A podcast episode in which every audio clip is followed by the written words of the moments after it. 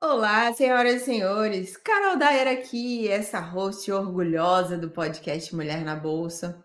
Aquele que ficou entre os top 15% mais compartilhados do mundo em 2022. E a gente, claro, sempre fala isso aqui porque, enfim. Ai, meu Deus, ainda mais essa semana que a gente tá o quê? No topo do Google. Nossa newsletter diária está no topo do Google análise técnica e Bov Bitcoin, gente, sério, primeiríssimo lugar. E assim, é, não vou cansar de dizer, né? Porque, enfim, isso é muito bom. Graças a vocês também, essa audiência super qualificada que a gente tem aqui no canal, no podcast, no Instagram, enfim, em todas as redes sociais. E é claro que hoje, começando mais um sofá financeiro muito especial. No episódio de hoje, é, eu trouxe uma pessoa que ama contar histórias. Ama contar histórias. Então tem tudo a ver com esse canal aqui também, porque a gente faz a mesma coisa por aqui, né? E vocês sabem que aqui no Sofá Financeiro a gente senta, conversa sobre temas relacionados aí vida, carreira, empreendedorismo, mulher na bolsa, investimentos, dinheiro, enfim, mundo cripto, tudo a gente fala aqui. Então hoje, para bater esse super papo, eu convidei a minha querida Priscila Lima, ela que é co-host do podcast História de Imigrante. Gente, essa mulher tem uma bagagem que vocês não fazem ideia. Jornalista pela PUC de Campinas, ela tem pós-graduação em roteiro, inteligência emocional. Eu tô colando porque assim, o currículo dela é muito extenso, então eu preciso colar aqui. Inteligência emocional, marketing, ela passou aí por HBO, History Channel, TV Globo, gravou DVD. Gente, vocês não têm noção do que, que essa mulher já fez na vida. E, obviamente, passou por um momento assim. Hum, e aí ela resolveu fazer outra coisa, uma coisa mais leve, mais gostosa. E eu amo contar esse tipo de história aqui. Então, vem pra cá, Priscila, seja bem-vinda! Muito obrigada. Estou até emocionada aqui com essa apresentação.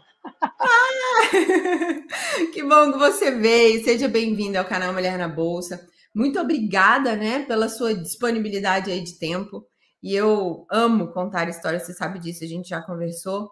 E hoje estamos aqui com a co-host do podcast História de Imigrante. Priscila, vamos começar do final? Como que surgiu a história do do podcast História de Imigrante, que inclusive você você é, produz junto com o seu marido, né? O Tadeu Jardim. Ele é produtor musical, não é isso? Me conta aí como é que surgiu essa história de vocês. Conto sim. Então, eu tô aqui nos Estados Unidos, a gente vai começar do final, mas eu vou ter que voltar um pouquinho. Com aqui, certeza. Nos Estados Unidos desde 2016. E aqui, assim, eu sou daquela típica imigrante que já fez de tudo um pouco. E aí teve um dia que eu estava trabalhando na faxina e eu escutava muito CBN. Todo o tempo que eu trabalhava, eu tinha o fone de ouvido no meu, no meu ouvido escutando CBN. E eu vi um lançamento que a CBN ia participar de um não sei o que de podcast. E assim, eu sabia que tinha podcast aqui nos Estados Unidos, porque eu via, mas eu não imaginava que no Brasil também estava tendo essa onda. E eu fui falei para o meu marido, eu falei assim, não, olha só essa ideia. Porque, assim, quando você tem o trabalho braçal, acaba que uma parte de você fica devendo, que seja aquele trabalho intelectual. E eu sentia muito essa falta. Eu já tinha trabalhado com outras coisas nessa, nessa pegada aqui nos Estados Unidos, mas por esse tempo eu estava sem nada. Então, eu falei assim, não, cara, eu quero fazer alguma coisa que, que puxe, que tenha esse intelectual, assim, que, que me force estudar, que me force voltar ativa. E aí eu pensei, não, eu quero fazer um podcast. E eu fui falei para o meu marido e ele, claro, topou. Ele é produtor musical, ele é baterista, enfim. E aí a primeira ideia era fazer alguma coisa de crime, porque assim, eu sou apaixonada por canal de YouTube, por podcast que fala de crime, assim, porque eu sou fascinada na psicologia humana e no comportamento humano. E aí eu sempre ouço tentando entender o que, que se passa para a cabeça daquela pessoa que está tentando fazer aquilo. Só que o meu marido tem uma vibe toda zen, ele falou assim: não, se a gente fizer isso, a gente vai se conectar com a energia daquela pessoa e aquela pessoa vai voltar para procurar a gente, para pedir ajuda, sabe? Uma coisa mais ou menos nesse naipe. Eu falei assim: não, então não. Eu, eu, eu vou ter que defendê-lo, porque, enfim, eu vivi 10 anos da minha vida no mundo criminal como advogada e depois como assessora jurídica do Ministério Público, só trabalhando com processo penal, só trabalhando com crime, aquela coisa bem uma vibe negativa total. E assim, querendo ou não, Pri, a gente atrai esse negócio para a vida, porque assim, a minha vida era muito pesada, muito. É porque acaba que a pauta do seu trabalho vira a pauta do seu, da sua vida, né? Da sua vida, você só fala disso, você só, só fala disso o tempo inteiro. Exatamente. E aí o que, que aconteceu? É, aí a gente, claro, né? Eu não ia fazer uma coisa contra a vontade dele, nem queria como. Aí a gente pensou assim, não, então vamos fazer algum canal de educação infantil, de comportamento infantil, porque eu tenho uma filha de 9 anos, uhum. isso é um desafio para nós e é um tema muito do nosso interesse em conjunto. Começamos a fazer, só que era um podcast de entrevista e eu entrevistava sempre um especialista no Brasil, consegui entrevistas excelentes, assim, uma coisa super bacana, só que que a gente está na Califórnia. Para eu entrevistar essas pessoas, muitas vezes eu tinha que acordar quatro, cinco horas da manhã. Só eu não, nós dois. Uso é loucura. Não, extremamente inviável. Eu fazia um por mês e aí eu falei assim, não, parece que não está dando certo, está tá muito difícil e era assim bem pesado porque eu lia vários livros para escrever sobre cada tema, tal. Aí um dia eu tive a oportunidade de falar com um cara da Globo, que é o coordenador de podcasts da Globoplay, e eu fui falar sobre. Ele abriu as portas para mim para falar sobre esse podcast que chamava Mãe Me Ajuda. E eu fui conversar com ele super empolgada. Eu falei assim: não é agora que eu consigo, né? Se o cara tá me dando a oportunidade de conhecê-lo, eu vou conseguir colocar esse podcast na Globoplay. E aí o cara me deu na reunião assim um balde de água fria, mas assim foi um balde de gelo na minha cabeça. Ele falou assim: "Olha, Priscila, ah. esse tema paternidade, maternidade, ele ainda não virou podcast. Ele é sensacional, inclusive o pessoal do G1 tinha tentado fazer alguma coisa parecida e não tinha ido para frente, e falou assim: olha, é um assunto que super bomba em outros podcasts, mas ele em si, como tema central, ele não virou. E aí eu estava vendo que a minha entrevista tinha ido para o ralo. Eu falei assim, hum. eu já hum. tinha ideia de contar a história de imigrante, porque desde que a gente chegou, eu não sei o que, que acontece. Eu e meu marido, a gente, em princípio, trabalhava com vídeo em festas. E sempre chegava alguém para contar alguma história para nós. Eu falei assim, nossa, acho que a gente tem um imã para a história. Tá atraindo isso. Sim, então eu já tinha algumas histórias ali na cabeça e eu já tinha pensado sobre isso. Eu falei assim, seria um podcast mais viável, um pouco mais simples de produzir, porque eu não teria que acordar às 5 horas da manhã para entrevistar ninguém. Aí, é, é, na hora que aquela entrevista estava quase acabando, finalizando, eu falei assim, oh, peraí, olha só, eu tenho um, um outro projeto de um podcast que conta histórias de imigrante, e aí eu dei mais ou menos uma resumida para ele em duas histórias que estavam na minha cabeça. Essas histórias são Namoro com o Google Tradutor, que é de uma moça que casa com um cara sem falar nada de inglês e ele sem falar nada de português, e assim, rola aquela confusão no casamento. E tinha uma outra história também que era de um cara que tinha juntado dinheiro a vida inteira e mandado para a mãe investir no Brasil, e quando ele anunciou para a mãe, depois de, sei lá, décadas, embora ele descobriu que ele tinha perdido tudo, que a, né, a mãe gastou todo o dinheiro, enfim, esse cara se matou. É uma história super trágica. E aí eu já tinha, é, eu já tinha essas duas histórias em mente, aí eu fui dar uma resumida para ele em dois segundos. Assim, ele arregalou o olho, parece que a vibe da reunião mudou. Ele falou: Priscila, me manda esse projeto hoje. Carol, que projeto? Eu tinha assim, uma ideiazinha na cabeça. Não. Foi um brainstorming ali. Menina, foi assim, deixa eu aproveitar os 45 do segundo tempo, a chance que eu tenho para chutar pro gol e, e qualquer adorei, coisa, né? Adorei. É, então, aí ele arregalou o olho e falou, me manda o um projeto. E aí naquele dia eu falei assim, cara, ou eu paro a minha vida para escrever um projeto, projeto, um podcast, ou eu paro a minha vida para botar para frente as histórias que eu sei e as entrevistas que eu já tinha, mais ou menos assim, que eu já sabia das pessoas.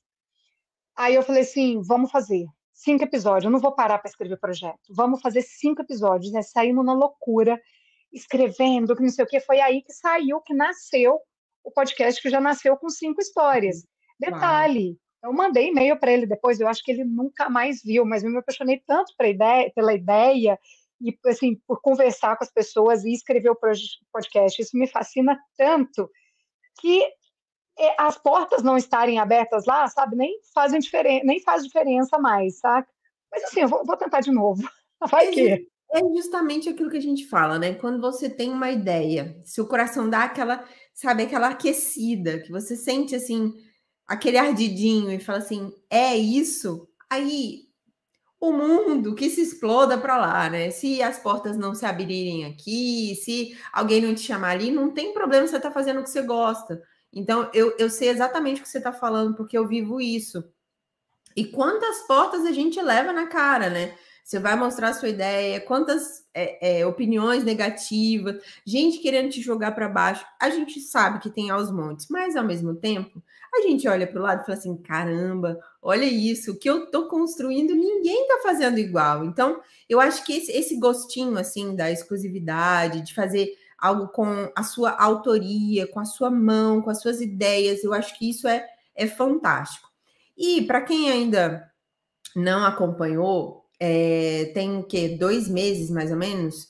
Aqui na Califórnia, a gente viveu Ela é Capaz, e foi daí que eu conheci a Priscila pessoalmente. E a gente participou de um sofá, que inclusive a Fabi, que é idealizadora do Ela é Capaz, ela se inspirou aqui no sofá financeiro para fazer o sofá com elas lá no dia do evento. E eu e a Priscila estávamos no mesmo sofá, contando ali um pouquinho da nossa trajetória profissional. Gente, e ela começou a falar e ela é chorona, né? Só que assim, ela não chorou sozinha. Um monte de gente, inclusive essa pessoa que vos fala, chorou também, porque assim, ela foi contar um pedacinho ali da trajetória dela profissional, onde ela levou um baita de um tapete, né? E, e aquela história, eu falei, caramba, eu preciso que outras mulheres também ouçam, por quê? Porque às vezes é, é aquilo que a pessoa está vivendo ali também. Às vezes ela está ali no mundo corporativo, ela não tem coragem de, de, de, tomar uma decisão, de buscar uma outra carreira ou de buscar um novo emprego, algo do tipo. Está vivendo algum tipo de abuso, levou uma né, puxada de tapete, enfim. E eu queria muito, Priscila, que você contasse esse pedacinho aí da sua história, porque eu acho importante você você você lembrar disso, né? Porque eu sei que é, você já gravou outras vezes também falando sobre isso. Mas é interessante você contar, né? Porque eu acho que isso pode também alertar ou inspirar outras mulheres a buscarem a mudança que você buscou e foi incrível, né, na sua vida. Foi um divisor de águas ali, não é isso? Eu acho que foi um divisor de águas porque a partir daquele momento meio que acabou o tesão de trabalhar naquele lugar. E ali eu comecei a enxergar de uma forma diferente aquela redação, mas deixa eu contar, porque senão ninguém entende o que eu estou comentando, né? Bom, eu era jornalista, eu trabalhava numa redação de uma filiada da TV Globo, e eu era, eu era editora, apresentadora, repórter, eu fui tudo dentro ali da redação. Em 2012, eu era apresentadora e eu vim passar as férias, eu apresentava o jornal Segunda Edição, que passa à noite, e eu vim passar as férias aqui nos Estados Unidos e eu fui, eu lembro que eu saí com a minha mãe, com meu marido, para a gente comprar roupas, assim, porque a TV não, não compra as roupas para nós, assim, dá alguma coisinha, mas o, o, grosso mesmo é a gente que tem que comprar. E assim, eu comprei 600 dólares de camisa, todo de investimento, mais ou menos, assim, mais ou menos esse uhum. valor, assim, de investimento para televisão, pagando em real, né, convertendo em real, o que aumenta muito mais o peso. E na hora que eu voltei da loja, eu abri meu Twitter, eu estava na casa da minha mãe, abri meu Twitter assim, e uma colega de trabalho tinha publicado lá. É, a partir de agora, sou a nova apresentadora do jornal. Aquele momento, assim, sabe quando ofusca tudo na sua mente? Eu ofuscou tudo e, e eu sentei no, no, sofá assim da minha mãe e chorei, né? Falo, já aviso, sou canceriana, quando vem esses impactos assim, não tem jeito, eu sempre choro. E eu chorei muito, mas eu não chorei pelo fato dela ter se tornado apresentadora, porque ela é uma colega queridíssima e uma pessoa sensacional, extremamente competente. Mas eu chorei pela forma com que eu fiquei sabendo.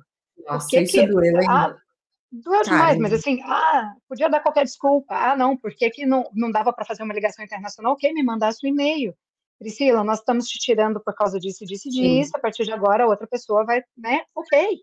Gente, eu, não sou dramática de, sabe, de insistir numa coisa assim, que se tem uma justificativa, eu sou compreensiva. Mas, enfim, eu fiquei super mal, voltei. Quando voltei para o Brasil, voltei para a redação, fui trabalhando, passou um tempo, aproximadamente um ano, eles me colocaram na apresentação novamente do primeira edição, que é o Jornal do Meio Dia. E nesse jornal, eu fiquei lá por, um, por uns anos, até que quando eu estava grávida da minha filha, em 2014, eu passei mal um, um tempo lá, fiquei dois dias fora, e quando eu voltei, é, no dia que eu voltei, eram 11 horas da manhã, eu já estava arrumada para apresentar o jornal, e o meu chefe me mandou uma mensagem por um messenger interno que tinha lá na, na TV, falando, ó, a partir de hoje você não apresenta mais o jornal. Só que assim, é, é, 11 horas da manhã, eu já estava arrumada para apresentar, e eu vi uma colega minha, que hum. do meu lado, sabe, toda maquiada, também não tinha entendido aquilo. Aí eu falei, não, gente, duas vezes não funciona. Só que o que, que acontece? Pelo fato de eu ser muito chorona, toda vez que eu quero falar das minhas vontades, que eu quero expressar as coisas que eu quero, eu choro. Quando eu estou brava, eu choro. Então, para não fazer isso, principalmente no ambiente profissional, eu guardo. Porque eu sei que eu não vou dar conta de, sabe, de, de enfrentar as pessoas ah. cara a cara, que eu vou começar a chorar e, e queira ou não, o choro significa uma certa fraqueza, né? Eu, eu, hoje eu encaro isso de forma diferente, mas naquela época eu encarava isso, né, de uma forma que manifestasse a fragilidade. Eu acho que ensinaram aí, isso pra gente, é muito cultural, né? Mulher, é principalmente. Né? Mulher, principalmente. Ah, cheia de mimimi, já vai chorar, toda emotiva, né? Enfim. Sim, muito. E aí eu levantei e entrei na sala dele, que ficava dentro da redação, e entrei na sala dele e ali eu, eu assim, eu tirei. Eu, eu não pensei, sabe? Eu não pensei, eu vou levantar e vou lá falar aquilo. Eu fui. Eu fui. E assim, lá eu falei, eu falei assim, como assim? Sabe? É, é, a primeira vez que você fez isso foi desse jeito, agora é a segunda vez. E ali eu assim, eu falei um monte, só que como eu gritei, e ao tempo que eu gritava, eu chorava junto, era aquela coisa, a redação inteira escutou. E aí no final, é claro que eu saí de lá muito mal, eu saí e fui embora, não aguentei ficar nem na redação. Todo mundo veio falar para mim, falou: "Nossa, Priscila, você conseguiu falar o que a gente nunca conseguiu falar". Uau. Ele não era uma, ele não era uma má pessoa, não, ele era uma pessoa bacana. Só que às vezes o jeito de lidar, sabe, a, a comunicação, por mais que, seja, que a gente era comunicador, às vezes a comunicação falhou. E aí, o que, que acontece? Mas eu refleti muito sobre a minha postura em relação a tudo. E quando eu entrei na televisão, eu era editora e a minha experiência é com edição, eu, eu nunca quis ir para frente da câmera. Isso não, não fazia parte da, da minha personalidade e tal. E foi meu chefe que me incentivou a ir para frente dessa câmera. Foi ele que me pediu para ir, que insistiu e que ficava falando na minha cabeça. Só que aí, esse dia, eu pensei assim, caramba, velho, eu tô muito mal, eu tô chorando, assim, eu tava chorando absurdamente. E aí eu parei e me questionei, eu falei, mas por que, que você está chorando? E eu pensei, não, beleza, eu estou chorando porque eu fui tirada da apresentação. E aí veio a pergunta, mas era isso que eu queria? É isso que eu quero? E aí, Carol, na verdade, é claro que não era o que eu queria, e na verdade isso serviu de lição para mim sobre para refletir em cima das coisas que eu quero e das coisas que me levam a acreditar que eu quero. E, é, e são coisas muito distintas muito Nossa. distintas. Nossa. Então, então assim, foi, foi uma, uma lição. Eu, é claro que na época eu fiquei muito chateada com ele, mas eu já mandei um podcast para ele, ele adora, ele, ele assim, super se diverte e tal. Mas eu acho que às vezes alguns tombos desses servem para nos ensinar alguma coisa, desde que a gente tenha um certo discernimento para ter uma leitura mais crítica sobre aquilo. E aí entra muito a gente se conhecer. E naquele momento, ter me conhecido foi parte fundamental assim daquele do processo de ter uma compreensão melhor. E eu acho, Priscila, que você toca num ponto fundamental, que é a questão do autoconhecimento, né? E para tudo na vida, assim, é, quando eu te, passei por, por, essa crise profissional e foi, foi bem nesse mesmo patamar, assim, de você ser puxado o tapete, de você ser colocada de lado, né? Eu tinha dois empregos ali, eu era servidora pública e também professora universitária. E eu tive uma, uma bela de uma coordenadora que ela foi minando todas as minhas forças, ela foi me tirando todas as minhas matérias que eu tinha, ela foi me deixando ali com uma matéria pequenininha, com uma carga horária minúscula na sexta-feira, no último horário, sabe assim? Então, assim, foram, foram várias questões que foram sendo levantadas por outras pessoas, mas que, na verdade, tudo isso me levou a acreditar que eu estava no lugar errado.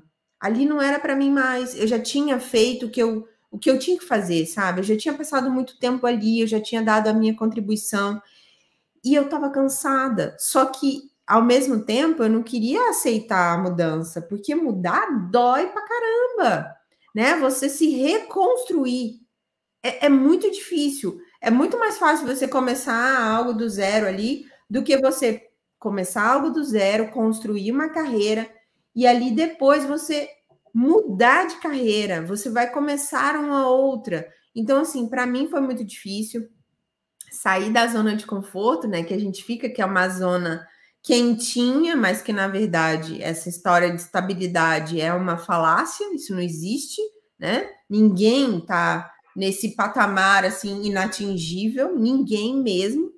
E, e foi muito difícil, assim, foi um parto, foram dois anos de terapia com o meu pedido de exoneração assinado e eu não consegui entregar. Dois anos sofrendo, ia para o hospital, não tinha nada, assim, fazia um monte de exame, não tinha nada, mas ao mesmo tempo eu sofria todas as dores que você imaginar.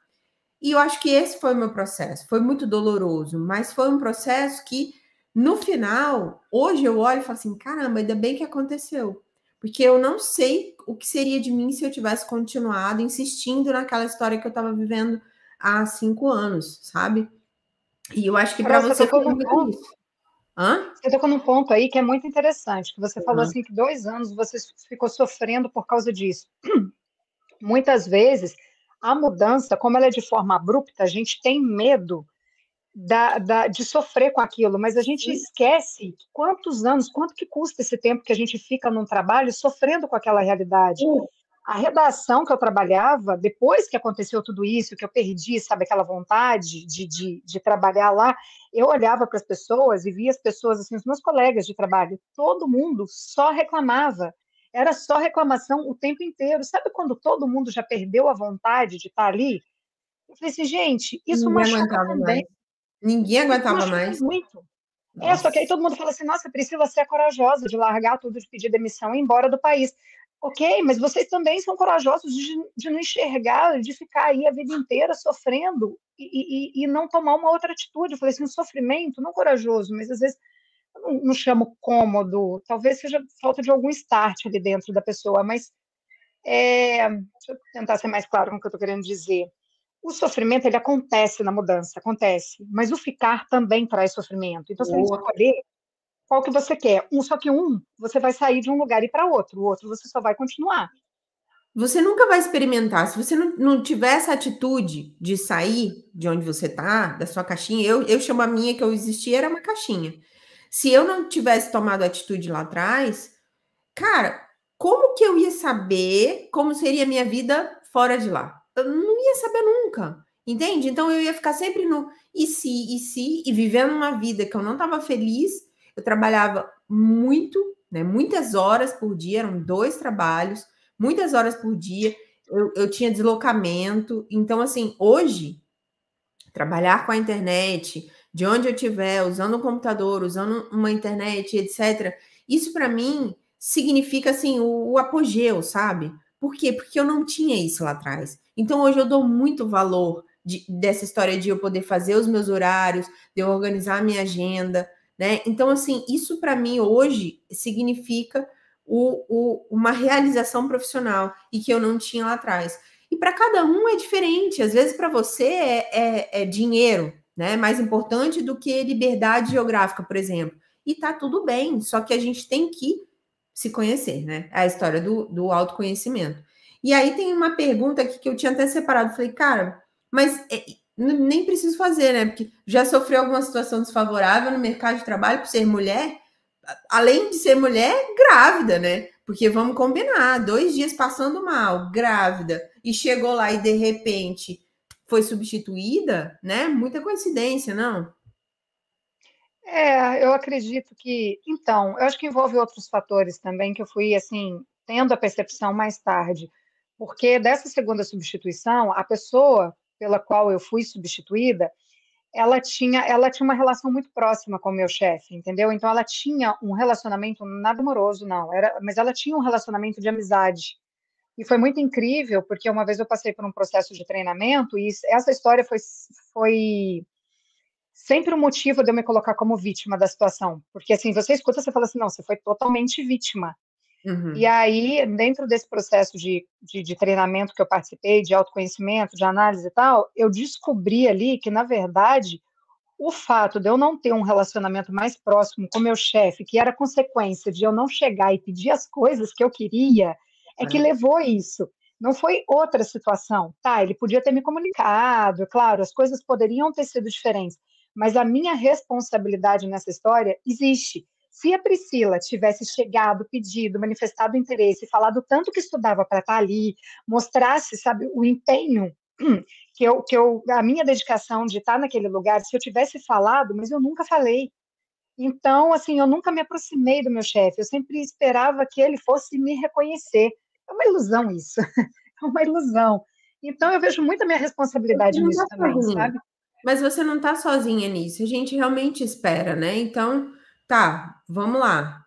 Organizando aqui as coisas, então, foram, digamos assim, é, situações que foram levando a isso e não, de certa forma, uma situação desfavorável pelo fato de você ser mulher e pelo fato de você estar tá grávida. Da primeira vez que eu ouvi essa história, eu pensei que tinha sido por isso, né? Por isso que, que, eu, que veio a pergunta, assim.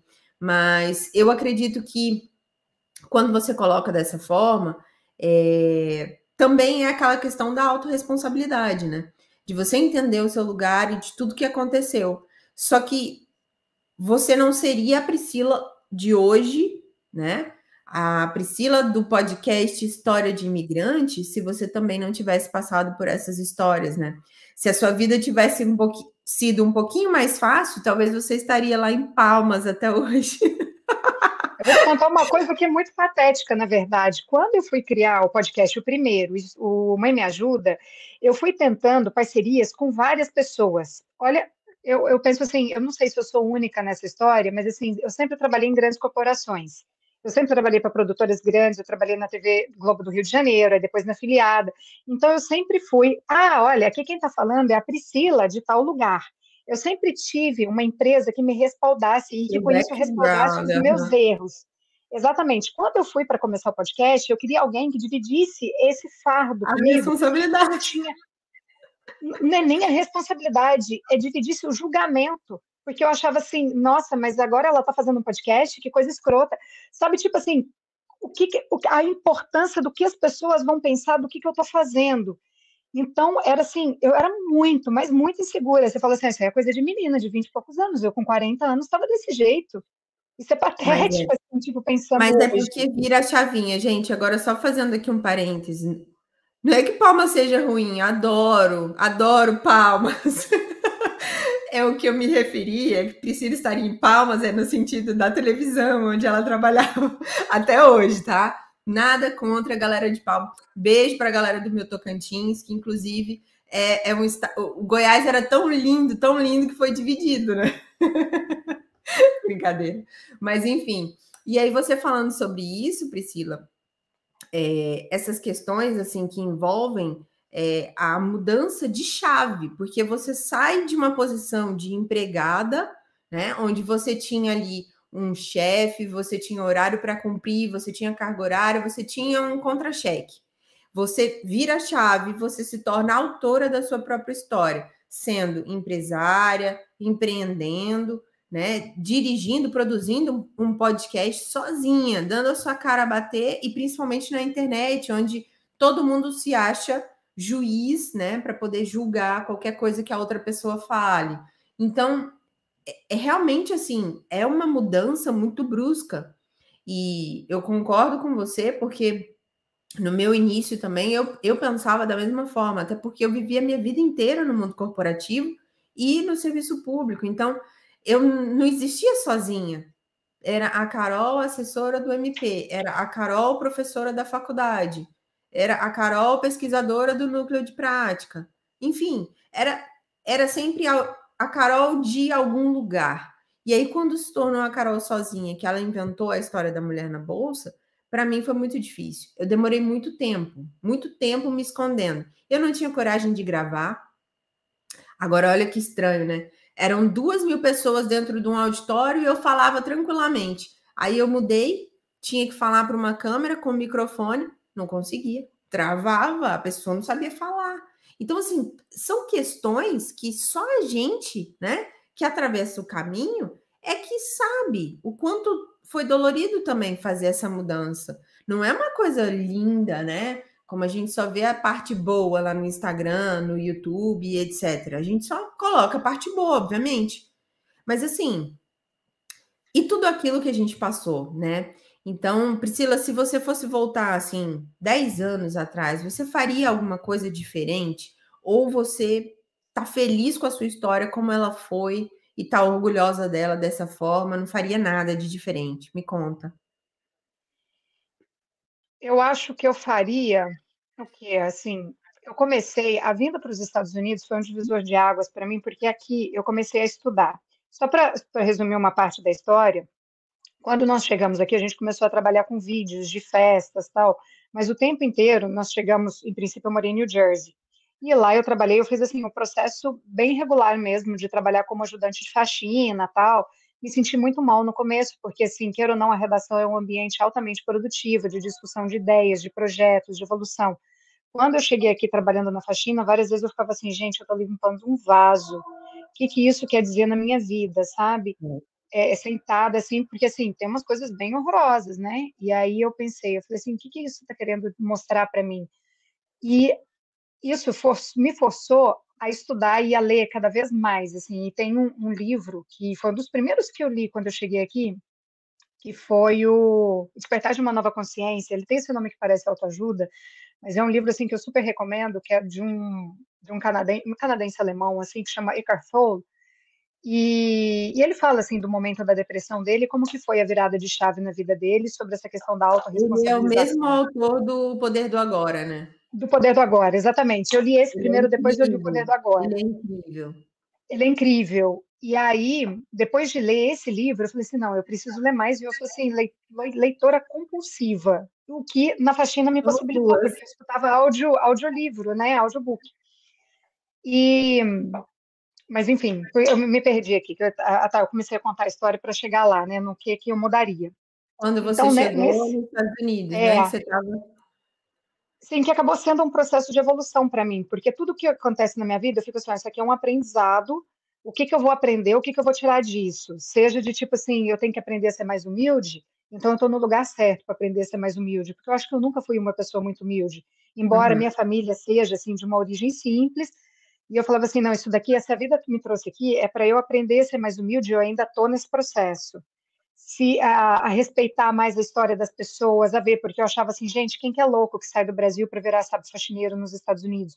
Hoje eu super compreendo isso e, e, até o podcast me ajuda bastante a entender a história das pessoas, entender, respeitar e honrar a história de cada um. Mas um dos, um dos pontos que eu acho que eu mudaria é que nesse processo de evolução das minhas leituras, todas as minhas buscas, eu caí num livro da Brené Brown que chama A Coragem de Ser Imperfeito, se não me engano. Cara, lá ela fala sobre a síndrome da impostora. Na hora que eu li aquele é livro, é eu falei assim, presente. é comigo. Não, eu me vi em cada página. Eu me vi em cada página daquele livro. Aquela mulher Exatamente. é demais, é demais. Ela é demais. Pessoal, se vocês estiverem nos ouvindo e se vocês ainda não tiveram a oportunidade de ler, leiam esse livro da Brené Brown.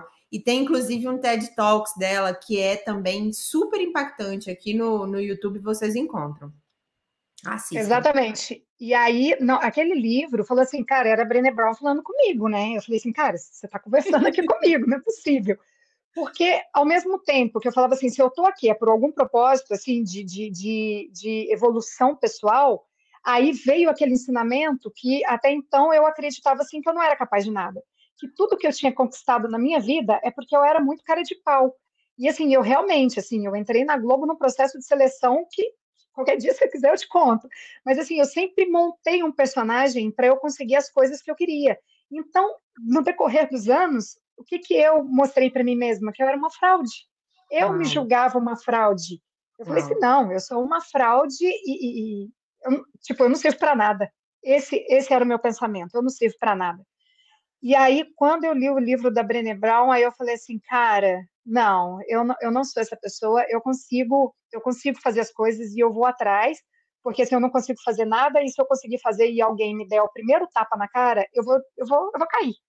Claro. Então, se eu pudesse mudar, eu acho que ia ser mais autoconfiante, autoconfiante mais cedo eu queria ser mais forte. Eu acho que assim que eu poderia ter me preparado antes, sabe? Eu tô com 42 anos. Eu acho que eu podia ter conhecido a Brené Brown com 30. É, eu fico pensando, por que, que esses livros não apareceram na minha vida quando eu era adolescente, por exemplo, sabe?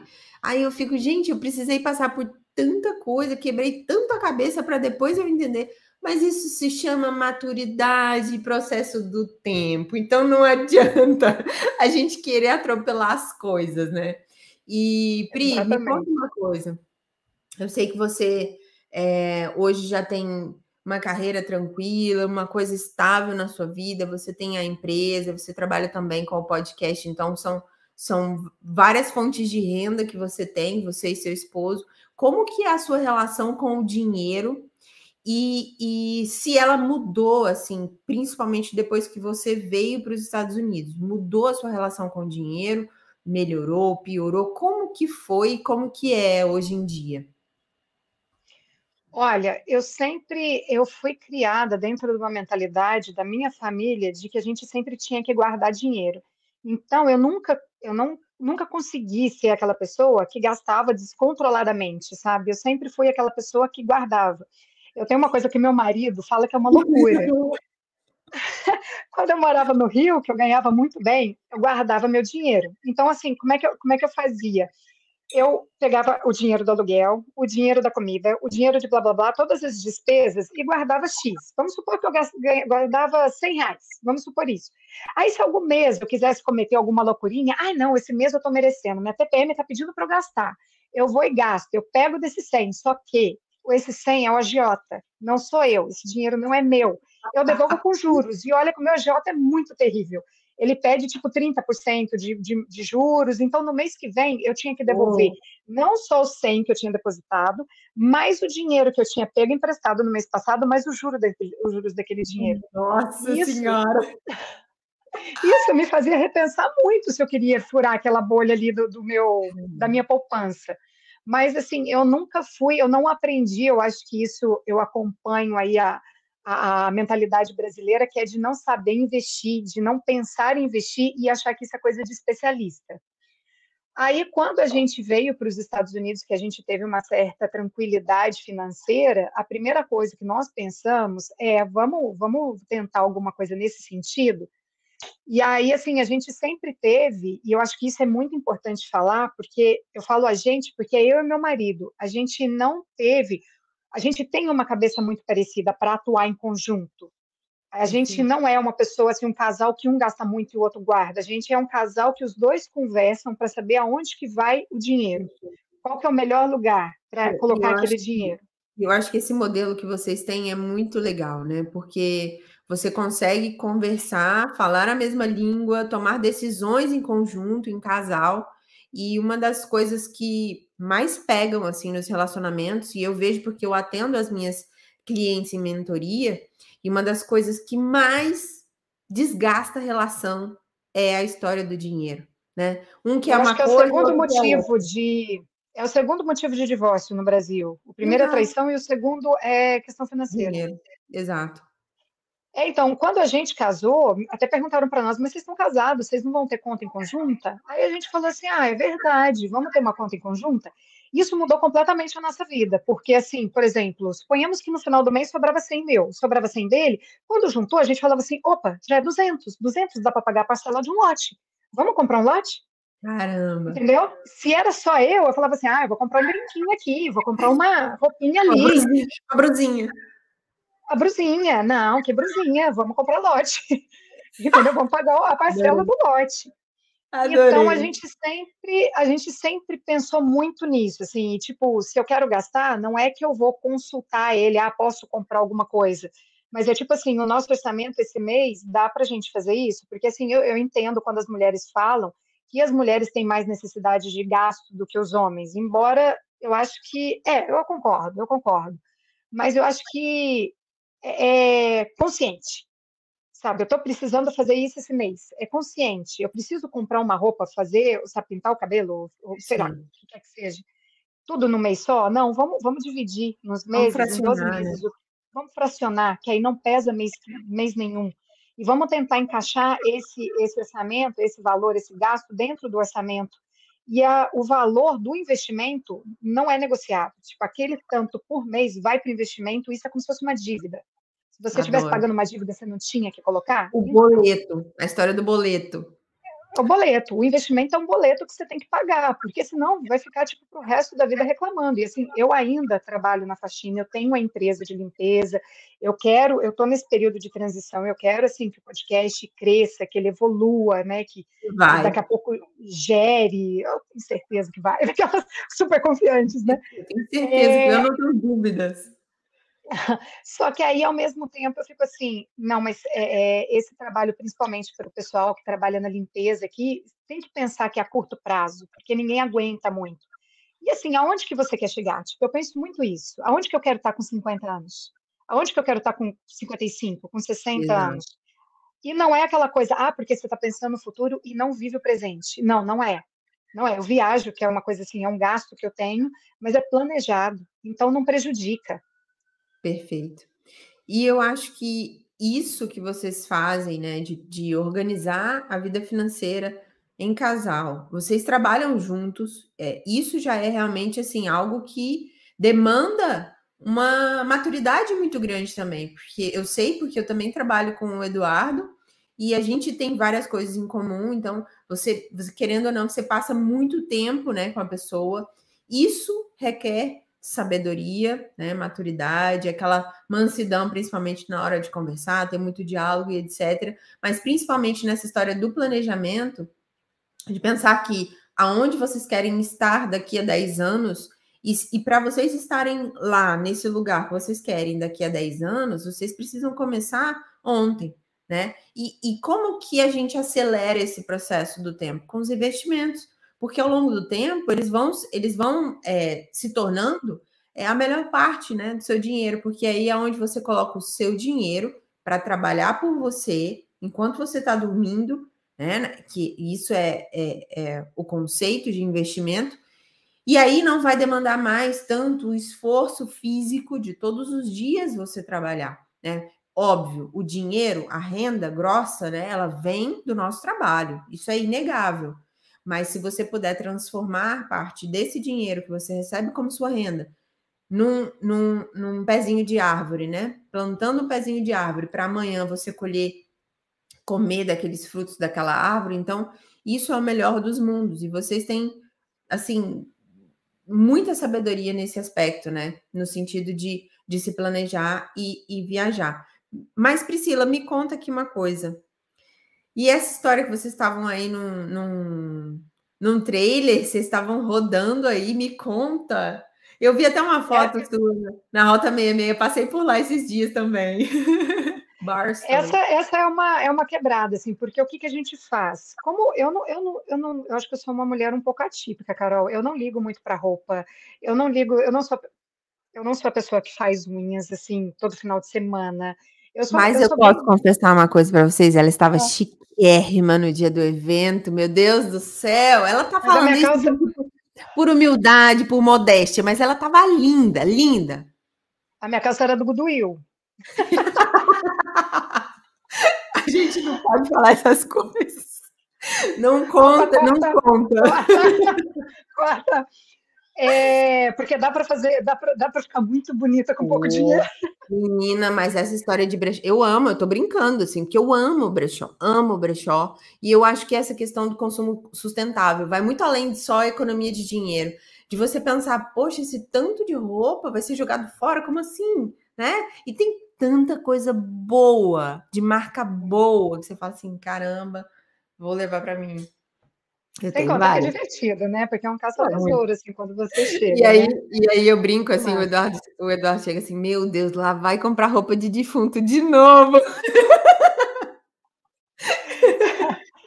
Vem por aí, vem por aí. É. Lavou tá nova.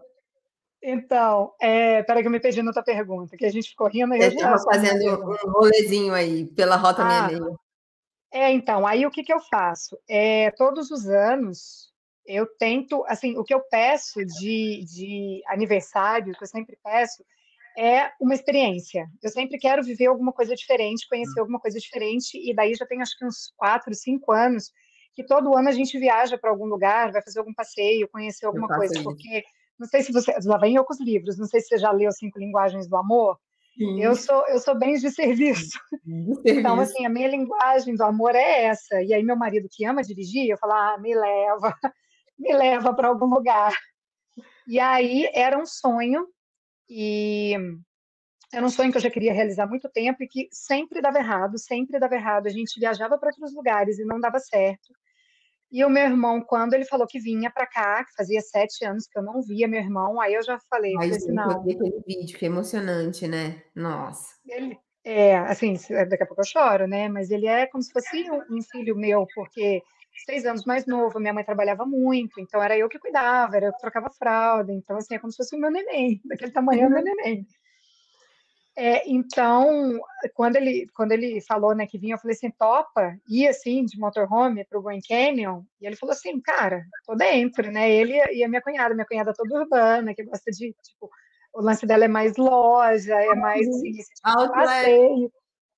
Exatamente, ela super topou, e assim, foi super massa, porque foi um momento de comunhão, de estar perto, assim, Ai, 24 horas por dia, foi, não, é incrível, e eu amo estrada, eu acho que, assim, parece que eu, eu, eu sou igual um carro, eu preciso de um posto de gasolina para recarregar minha energia. e, e, eu acho fantástico. É muito gostoso, né? É muito gostoso. E, e assim, é como você falou, a questão da experiência. Essas coisas que a gente vive, né? É, o dinheiro compra.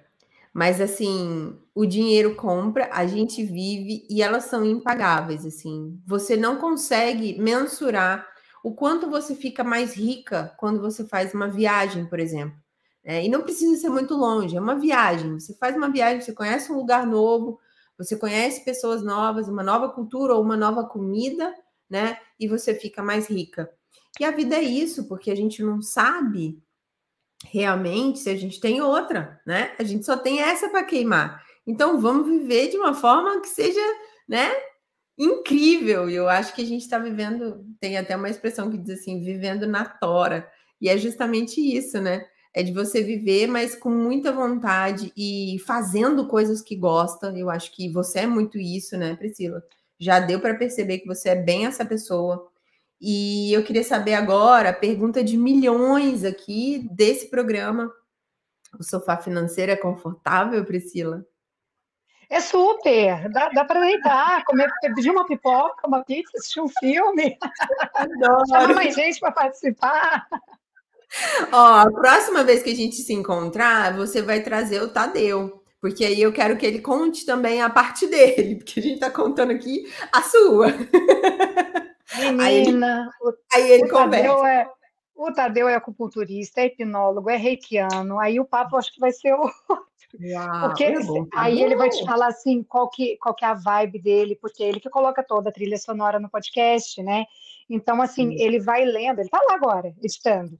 E ele vai lendo, ele fala assim: Eu quero que as pessoas sintam essa emoção nesse hum, momento. Meu Deus. Aí vai ser o papo, vai ser outro. Mas só complementando o que você estava falando, é, o meu sonho é ser tipo você, assim, que, que tem o seu trabalho no computador e, e pode viajar e pode morar onde quiser. Eu ainda, eu ainda vou conquistar isso. E, mas assim, uma coisa que eu penso que o podcast de alguma forma me dá isso, porque eu viajo na história das pessoas, Exato. eu me divirto, é, assim, eu, eu entro muito quando eu estou escrevendo, quando eu estou escutando, o, todo momento eu entro na vivência daquela pessoa e acaba sendo uma viagem para mim. Então, e aí vem o Tadeu e já, já acrescenta isso. Às vezes ele fala assim, nossa, olha essa trilha sonora para esse momento olha isso aqui, olha, sabe? Aí fica nós dois assim, viajando naquela história. Gente. É muito assim, interessante. Eu acho muito legal você falando isso, porque imagina, ela tem um produtor musical em casa que coloca trilhas. Aqui é tudo no grosso, gente, é bruto, não tem edição, não tem nada. Teve erro, vai com erro mesmo, tá tudo certo, não tem fundo, não tem nada. Mas eu acho que são propostas diferentes, eu não, acho que são questões diferentes. O nosso, a nossa proposta é contar a história mesmo, assim, pela própria dificuldade minha de entrevistar as pessoas por conta desse fuso horário. Por isso, eu não quis é, fazer um podcast de entrevista. Por exemplo, agora há pouco mesmo eu conversei com um cara do Brasil, e quatro horas de diferença, porque ele está no Brasil, ele morava aqui, ele me contou a experiência de quando ele morava aqui, mas está no Brasil. E é o tempo inteiro, assim, eu, é, eu sou a louca do fuso horário, né? Porque eu já conversei com as meninas da Austrália, eu já contei a história da Suécia, E o fuso horário é muito louco. Eu tô assim, uhum. faz três semanas que eu não consigo conversar com o cara da Escócia, que ele falou para mim que tem uma história louquíssima para me contar. E aí, como é que bate o fuso horário de oito horas? É muito difícil. Tá igual tem que conciliar tudo, né? Eu tenho a minha amiga Luísa, que ela tá em Portugal. Então, assim, às vezes eu mando mensagem, ela tá dormindo, aí, aí quando ela acorda, ela me responde, eu tô dormindo, e tá indo assim. 24 em 24 horas a gente se manda uma mensagem.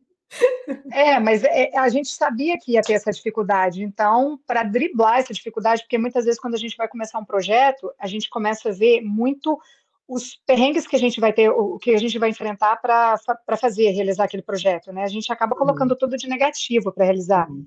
Eu acabei fazendo isso, mas eu fui colocando as soluções também. Como é que a gente faz para driblar esse problema? Por exemplo, eu não vou conseguir fazer um podcast de entrevista, porque eu não vou conseguir gravar à distância. Então, peraí, então vamos contar uma história? Ah, então, peraí, deixa eu narrar a história, deixa eu, eu, eu, me envolver com a história.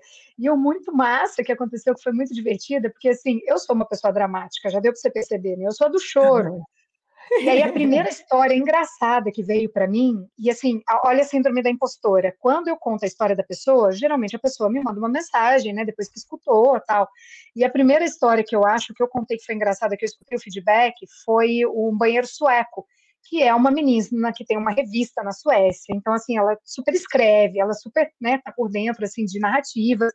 E aí, quando eu contei a história dela, quando veio, e, e a história dela era pegada engraçada, e eu falei, cara, eu não vou conseguir ser engraçada, porque não é minha índole, não é o meu perfil, né? Aí, na hora que ela me deu o feedback, eu demorei, assim, tipo, duas horas para escutar o áudio dela. Eu falei, eu não vou escutar. Como ela tá me destruindo, ela tá me detonando, ela vai acabar comigo, vai falar assim, que texto né, merda que é esse? Carol, quando eu escutei, eu lembro direitinho que era um sábado de manhã, eu fui fazer tudo que eu tinha que fazer e não escutava o áudio dela. Na hora que eu ah. escutei, ela, ela é gaúcha, e ela falou assim, guria, mas tu escreve muito bem, guria, sensacional! Que delícia, ela amou, ela amou. Ela amou, eu tenho esse áudio, eu nunca compartilhei esse áudio, mas é sensacional.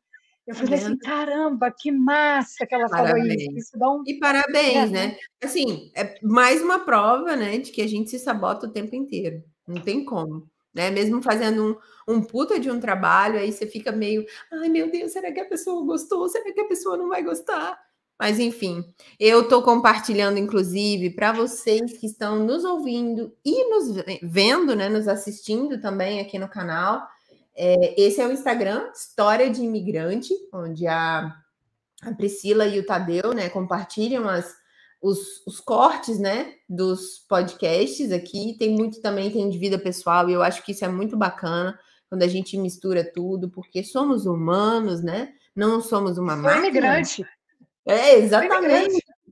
Tem também o canal aqui no, no YouTube e é óbvio, tem nas plataformas, né, do Spotify, do Deezer, tem história de imigrante. Então, se vocês quiserem ouvir histórias sinistras, histórias intrigantes, vocês vão correr lá para assistir.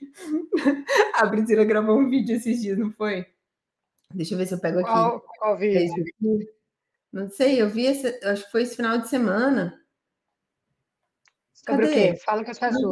Não, era você falando, chamando a galera para poder assistir, aí você falava assim, histórias intrigantes, histórias, ah, não sei o quê.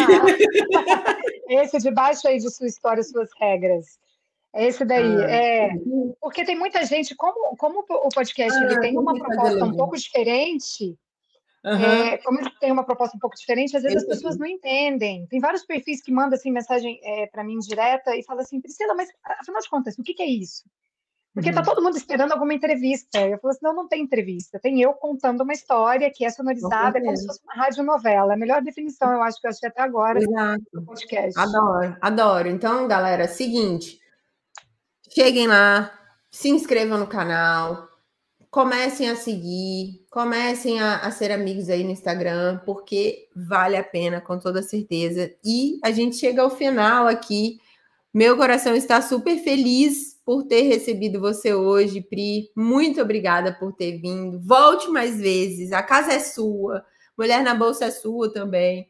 Então, é, eu espero que cada vez mais a história de imigrante tenha mais sucesso conquiste mais público e mais pessoas, porque vocês estão fazendo um trabalho muito massa e vocês merecem chegar sim ao topo. E eu tenho certeza que daqui 10 anos a gente vai talvez regravar esse podcast aqui. E aí você vai contar assim outras. Você vai, ah, Carol, lembra aquela vez que eu queria estar assim, assim, assado? Pois é, conquistei. Então tá tudo certo.